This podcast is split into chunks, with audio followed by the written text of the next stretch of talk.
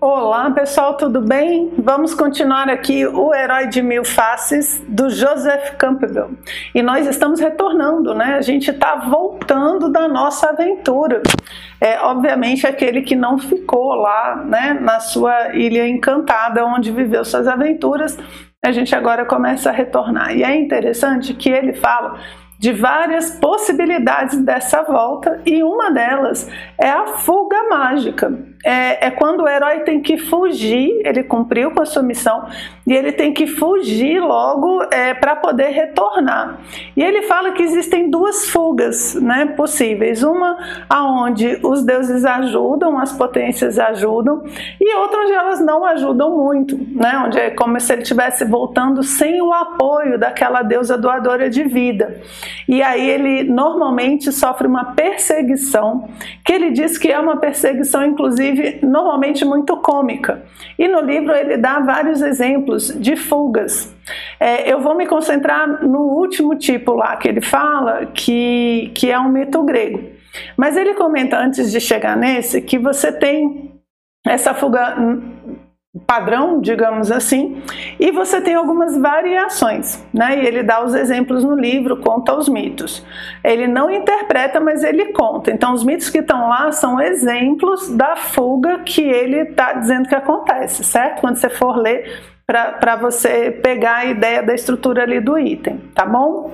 É, aí ele fala que uma das estruturas é onde vão sendo deixados objetos no caminho para dificultar a perseguição. Então o herói vai fugindo e no meio do caminho, sei lá, uma árvore é, dificulta. Aí são esses elementos assim meio mágicos, né, que vão dificultando, tipo ajudando o herói. É outro modelo aí que você tem nos mitos é quando o herói vai, vai caminhando e vai deixando coisas no meio do caminho. Ele dá um exemplo é, de um mito onde a menina está fugindo e aí ela joga um cabelo né, um cabelo dela. E aí esse cabelo se transforma numa montanha de cabelos que a bruxa tem que cortar e tal. Aí depois ela joga um pente, né? Aqui eu fiquei até curiosa, só conheço essa partezinha que ele contou, né? Mas como os cabelos e tal normalmente tem a ver com formas mentais, pensamentos, fiquei até curiosa com a história. Aí ele diz que ela joga um pente ali para trás e se transforma numa montanha de pentes e tal, e eles conseguem fugir. Então é um outro modelo, né? Um são objetos ajudando e outro é o próprio herói. Durante a sua fuga, ele vai deixando coisas para trás, né? É que nem quando a gente tá vendo esses filmes de perseguição, né? Que o cara joga um tambor, ele, sei lá, detona com uma vendinha de fruta, a fruta sai rolando. É mais ou menos isso que ele faz, só que é em termos míticos, né? E a última que ele fala é, é da fuga assim que não dá certo. É, esses exemplos anteriores, a maioria das fugas dá certo. Mas ele comenta das fugas que não dão certo. E, e me tocou bastante essa parte, né? uma observaçãozinha que eu separei aqui para ler para vocês, é, mas que é muito tocante, né? E o exemplo que ele dá de uma fuga que não dá certo é o mito de Orfeu e Eurídice. É, Orfeu é um, um, jovem mancebo, né, grego, lindo, maravilhoso, toca a harpa, né? Lembrando que a harpa, é, as cordinhas da harpa representam as partes do ser humano. Então, quando você toca a harpa, né, você está harmonizando todas as partes do ser humano e gerando música. Olha só que coisa bonita. E Orfeu ele toca a lira, e essa lira então tem um som maravilhoso e tal. Ele tem sua grande amada Eurídice, que em determinado momento morre e vai para o Hades. E ele não se conforma. E ele quer descer para buscar Eurídice. É como se ele estivesse buscando pela própria alma. Né? A gente já falou um pouquinho dessa estrutura né, do feminino, a figura feminina é, mostrando, representando a alma humana. Né? Então ele, ele volta como se ele tivesse perdido a própria alma. E aí ele desce aos infernos. E ele consegue descer aos infernos tocando todo mundo com a sua harpa, com a sua música. Por quê? Porque a princípio ele não pode descer, porque ele está vivo. Eurídice morreu, mas ele não. Só que ele, ele toca tão bem, a, a música é tão linda, o sofrimento dele é tão profundo. Cérbero deixa ele passar, né? Carontes deixa ele passar. E quando ele chega lá, ele toca, ele convence então é, Hades e Perséfone a deixar que Eurídice volte com ele. Então agora é um caminho, né? Esse, esse retorno que aí o Campbell está comparando com uma fuga, tá? Aqui é interessante porque você vê, não é uma fuga, fuga dele sair correndo e tudo, né? Mas é uma viagemzinha onde ele está voltando, né? Ele desceu até o inferno, ele está voltando e que tem uma condição. A fala assim: olha, tudo bem. A condição só é a seguinte: você vai andando na frente e ela vai andando atrás de você. Quando vocês saírem das sombras do inferno, quando vocês estiverem completamente banhados pela luz do sol, você pode se virar e olhar para ela. Nunca antes disso. Parece simples, não parece? É só você ir andando, confiar de que a Eurídice está atrás, né? Não pode ficar de mão andada, não. Confia que ela está atrás. E quando você sair, aí você pode olhar para ela, tipo, você vai poder se unir. Por quê? Porque aqui no Hades não pode, porque você está vivo, ela está morta, esse negócio não vai funcionar não. Então tem que ser lá fora. E ele topa, e ele vai indo, vai saindo dos infernos, né, do Hades tal, até que ele sai, o Hades no caso é uma caverna, né, e aí, quando ele sai dessa caverna que ele está banhado pela luz do sol, ele olha para trás. Só que a Eurídice não está banhada pela luz do sol ainda, ela ainda está na sombra. E no momento em que ele olha para trás, na hora errada, né, um pouquinho antes do momento correto, ele olha para trás e perde Eurídice para sempre. Eurídice é sugada de volta né, para o inferno porque Orfeu não conseguiu cumprir com a sua saga. E aí essa história tem vários tipos de final e todos eles, né? É, tem um que eu acho o mais trágico assim de todos, que a cabeça de Orfeu é cortada, jogada no rio e ele sai falando o nome dela. Eurídice, eu, só a cabecinha, o braço não tem não. A cabecinha descendo no rio, Eurídice, Eurídice, né? Até trágico.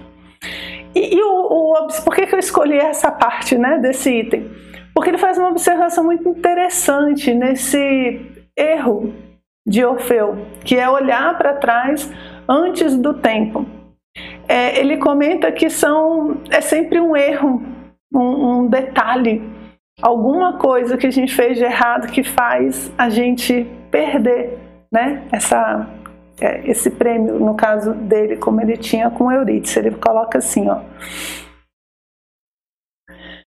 Um, é sempre alguma pequena falha, alguma, sim, algum sintoma leve mais crítico da fragilidade humana a causa da impossibilidade de um relacionamento franco entre os dois mundos. No caso aqui, o mundo dos vivos e dos mortos, né? Eurídice e Orfeu. Dessa maneira, Quase somos tentados a acreditar que se o pequeno acidente perturbador pudesse ter sido evitado, tudo correria bem. Nossa, mas vocês não se identificam com isso, não? É um detalhe, né? É um detalhe leve, mais crítico, um defeito pequeno que faz com que a gente ponha tudo a perder. E ele é tão pequeno, é uma coisa tão simples que a gente chega a acreditar que se a gente tivesse feito diferente, ia ser diferente.